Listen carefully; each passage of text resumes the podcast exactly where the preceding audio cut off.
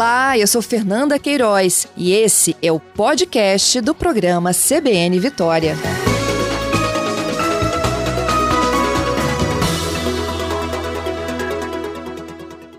Fábio, bom dia. Bom dia. Obrigada pela sua participação. Fábio, eu contava para os ouvintes aqui sobre as infrações e a preocupação de vocês, porque envolve crianças e adolescentes principalmente, não é isso?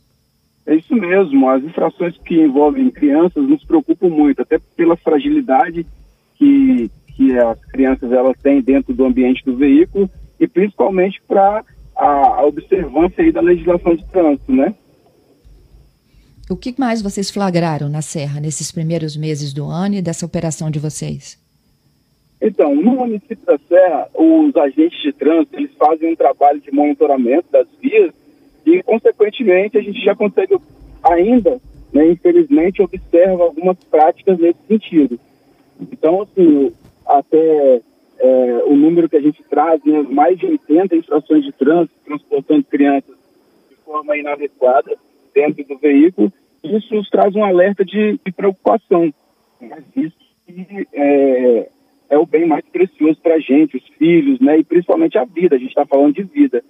A gente traz é, esse assunto para uma abordagem de forma educativa, de forma de orientação, para que as pessoas observem a legislação com o intuito de não praticar, é, para que as crianças não, não deixem de utilizar o dispositivo de segurança, né, o cinto de segurança, cadeirinha, bebê conforto, e assim é, sucessivamente. Uhum. O que vocês mais flagraram então foi a ausência desses equipamentos do bebê conforto para ter uma certa idade, depois a cadeirinha e o assento de elevação?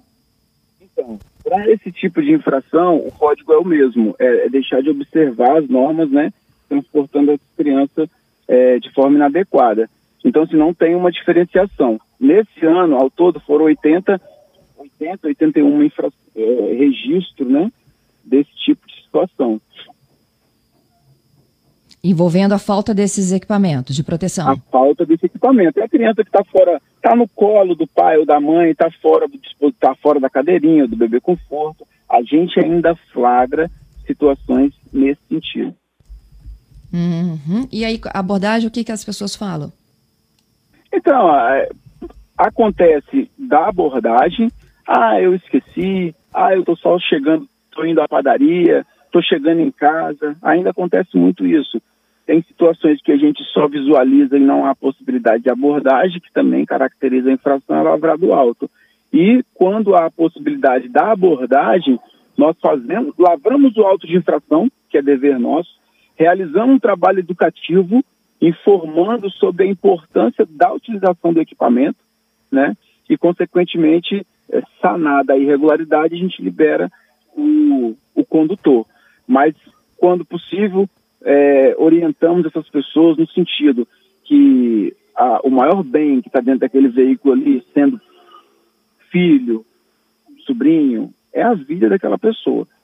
Então, esse ano o, o Maia Amarelo trouxe um tema para gente é, de responsabilidade, né? E eu tenho batido nessa tecla também, que o, a gente tem que ter responsabilidade sobre tudo que envolve a condução do veículo e principalmente nesse sentido de, da utilização do dispositivo de segurança, cadeirinha, bebê uhum. conforto e outros mais. Quando a guarda faz essa abordagem, Fábio, é, o condutor é multado e tem que. É, é, ele só pode deixar o local depois que ele acondicionar, é, ou melhor, né? Ele adquirir o equipamento e colocá-lo lá para a utilização correta? É, o que mais acontece é a pessoa estar com o equipamento de segurança dentro do veículo e não está utilizando. Então, naquele momento, se você. Se a gente flagrou auto, a, a, a infração, é lavrado alto, pede-se para sanar, colocar a criança no, no bebê conforto ou no assento e libera o veículo. Se não tiver, nós não liberamos com a criança fora do dispositivo, porque aí você vai Entendi. permanecer com a irregularidade. Isso é ilegal. Uhum. Qual o valor dessa multa? Valor é só 7 pontos, é 293,47 centavos. 7 pontos, 293 reais. E 47 centavos. Ok. E com relação às motocicletas, pode transportar criança? Então, pode transportar criança. Teve uma alteração a partir de abril, porém tem que respeitar a situação aí da idade. Era sete anos em, antes da alteração, agora, a partir de abril, são dez anos. Então, criança em motocicletas, com todos os equipamentos de segurança, capacete, né, a partir de 10 anos. E isso também vocês flagraram muito, então? A prática do, do, do, capacete, ainda a gente é, flagra os é, adultos. Né? A, a, situação de criança sem capacete não é, é pouco é, recorrente no município. Mas a, quando é flagrado, mas nós não temos é, registros específicos desse tipo de infração, também é orientado a sanar o problema e, e, e, no caso, se a criança for menor de idade, nem pode. Então, ela é orientada aí para um, um outro transporte, menor que 10 Entendido.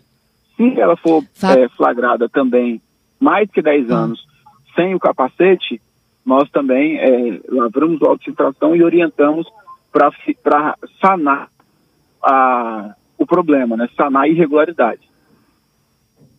Entendido. No caso de motorista de aplicativo, qual a orientação, Fábio? A pergunta aqui é de um motorista de aplicativo. É. Ele tem que ter cadeirinha para transportar criança? Então, é, isso é uma, uma discussão dessa. É, o código, ele até prevê que para os, a, os aplicativos credenciados, ele, há uma permissão é, para não utilização do, desse equipamento enquanto está transportando. Porém, eu oriento, é, é permitido fazer esse transporte, porém é arriscado. Então, assim, há uma permissão, porém você está suscetível a um, um acidente que o bem mais precioso que vai ser o prejudicado, que é a, a criança, que é a vida, que é aquilo que a gente mais preza. É isso aí. Fábio, obrigada, viu, pela gentileza e pela conversa, hein? Eu que agradeço e o município da Serra, o Departamento de Trânsito, está à disposição aí da, da população e a gente agradece o espaço pela, pelo bate-papo. Obrigada.